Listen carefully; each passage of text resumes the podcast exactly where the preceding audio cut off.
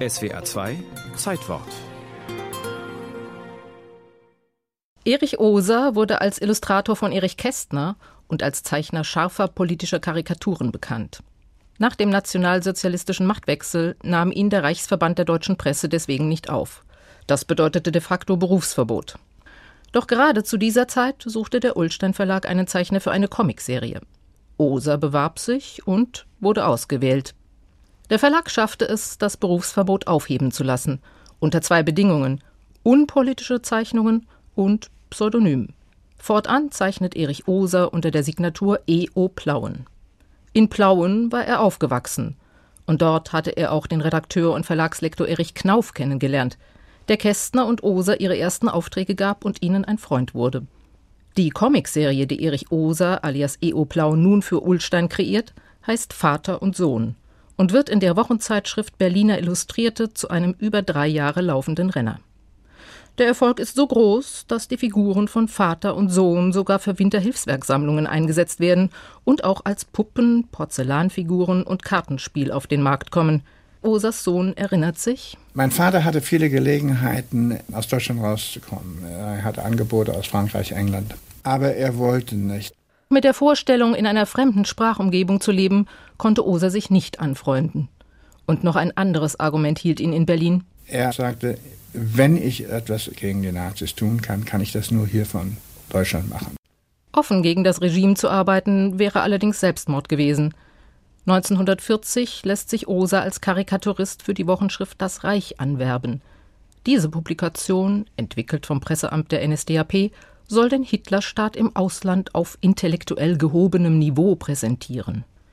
Im November 1943 wird Osers Atelier ausgebombt. Auch die Wohnung ist schwer beschädigt. Osers Frau und Sohn suchen in Süddeutschland Zuflucht. Oser selbst bleibt in Berlin.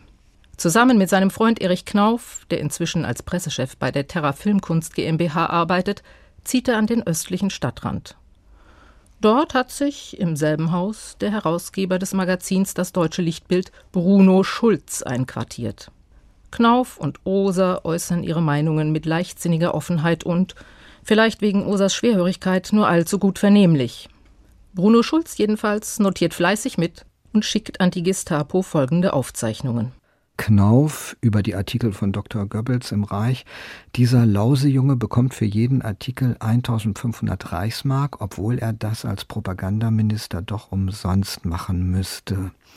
Oser stimmte dem zu, denn er als ständiger Mitarbeiter am Reich wäre genau im Bilde.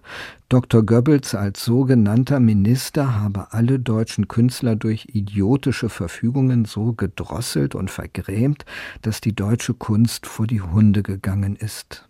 Und so weiter. Einen Monat nach diesem Brief werden Knauf und Oser alias E.O. Plauen verhaftet. Am 28. März 1944.